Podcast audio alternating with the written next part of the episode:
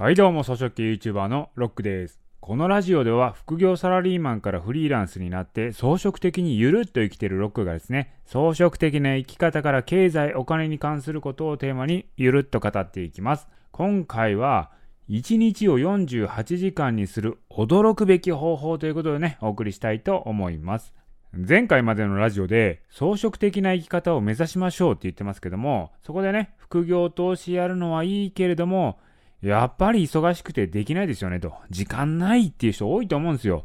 なんかね、精神の時の部屋ないかなとか、1日48時間にならへんかなとか思いますよね。これはほんまあるあるやと思うんですよ。でもね、私、ある時気づいたんですよ。こうしたら1日が倍の48時間になるぞと。なんならもっと増やせるぞというふうに気づいたんですよ。で、私もそれを意識して実践するようになって、かなりできること増えましたね。だから副業とかやるんだったら、こういった考え方なしにやってしまうと、時間だけが無駄に過ぎて、結局身を削って命を削るだけになるかもしれないんですよ。どうすりゃええねんってさっさと言わんかいっていうね。まあそう思ってるかと思うんですけども、いや、ほんまみんなイラチやなと。そういや、イラチって関西弁やからこう意味わからんっていう人も多いんですよね。イラチってあのね、せっかちっていう意味なんですよね。ほんで、はよ言えて。まあ、わかりました。そんなもったいぶるほどでもないんですけれども、これやることは簡単で、一つの作業で二つ以上の成果が得られればいいんですよ。これ私昔からやってたんですけれども、あの、与沢さんのぶち抜く力の本にも書いてましたね。与沢さんの本には、一石二鳥以上を狙えっていうふうに書いてありました。これ、与沢さんの本の中でも、唯一同じことやってるなと思ったところだったんで、結構印象に残ってるんですよ。これどういうことかというと、24時間でできることの成果を2倍にしたら48時間分の成果になりますよね。これいまいちピンとこないかもしれないですけど、具体的に言うとですね、こう私実際にやってることなんですけれども、例えば、私 YouTube のチャンネル運営をやってるんですけども、メインチャンネルは投資系のチャンネルをやってます。で、これはですね、普段自分が投資の情報収集をしたりだとか、あといろんな分析をするんですけれども、その内容を動画にしてるんですよ。要は普段の活用自身が動画ネタになってるんですね。で、さらにですよ、そこから自分のビジネス集客にも使ってますし、あとこれはね、チャンネル立ち上げ時から狙ってることなんですけれども、このチャンネルを最短で収益化とか、3ヶ月で1万人登録っていうのをまあ実現してるんですけれども、それがですね、YouTube コンサルをね、やるときのブランディングになるわけなんですよ。最初からそれを狙って今のチャンネルって運営してるんですね。なので、SNS を一切使わず、広告とかも使わず、あとね、不正に視聴者を買ったりもせず、YouTube だけで3ヶ月1万人達成するという、まあそういう実績が、まあ、ブランディングになるので、そこを狙ってやったんですね。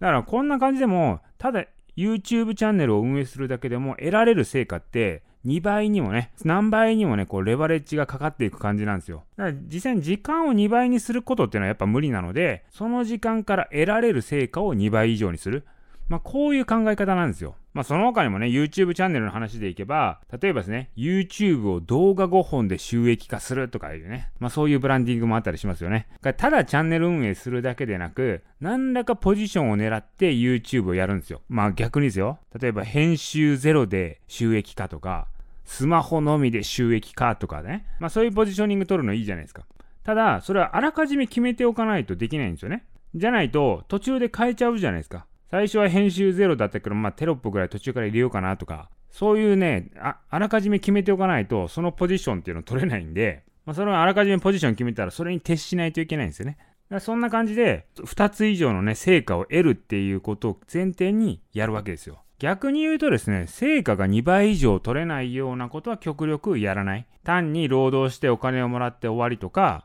バイトみたいな副業っていうのは、まあ時間効率が悪いですねと。まあその中ね、やっぱどうしてもやらなきゃいけない仕事、これどうすんだと。でもこれもね、仕事も目的意識を持てば一石二鳥以上狙えるんですよね。例えば仕事で起きたネタをブログにするとか、ツイッターネタにするとか、仕事で得た知識を YouTube の発信にするとか、まあ、ほんとサラリーマン業ってネタの宝庫なんですよね。こういうのっていうのは普段からネタを取るっていう意識をしてないとキャッチできないんですよ。ただ仕事するのではなくて、ネタ作るぞと、ネタ収集するぞというつもりで仕事をしてないと、こういうネタはストックされていかないというところですね。まあ、あとはですね、まあ、移動中ラジオ聞くっていうのはね、まあ、もう基本中の基本だと思うんですけども、あとご飯を食べるところはインスタ投稿基準にするとか、あと YouTube ね、見たりすると思うんですけど、それも市場調査をしながら YouTube 閲覧するとか、YouTube のね、自ら視聴者になって、YouTube のアルゴリズムってどういう風になっているのかなという確認しながらね、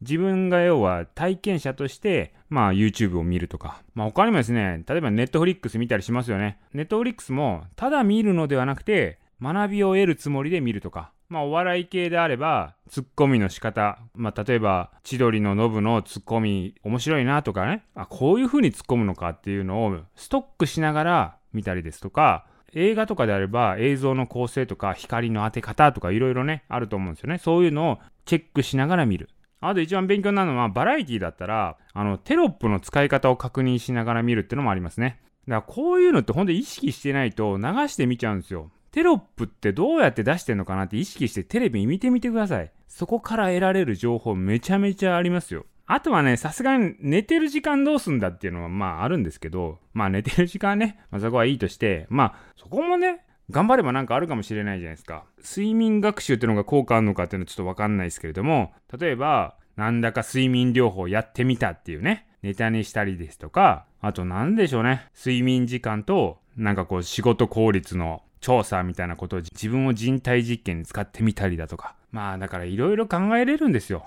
なんかもう無駄にしない。一瞬の時間も無駄にしない。24時間も48時間にはならないんですけど、24時間っていうのは限りある中で、48時間以上の成果を得るっていうことが重要なんですよね。はい。もう少しね、ビジネス的な視点で見ると、私ね、あの、物販業があるんですよね。で、それは、どちらかというと利益を追求しているというよりか、売上のためにやってるんですよ。それなんで売上を求めてるかというと、売上があると、売上が上がることによって、融資を引っ張ることができるんですね。お金借りれるんですよ。まあ、そのために物販をやってるんですけども、まあ、だから物販業っていうのは物販業としての目的もありつつ、その延長上としては融資を引っ張るため、そういうもう一つのね、目的があるわけですよ。その融資は何に使うんだっていうのはね、またこれはね、大人の金融の世界があるんで、またおいおい話そうとは思うんですけど、また違う世界があるというところですね。だからビジネスも成果を一つにしないと。一石二鳥以上を、やっぱりね、最低限持つというのが重要なんじゃないかなと思いますね。はい、ということでね、今回は、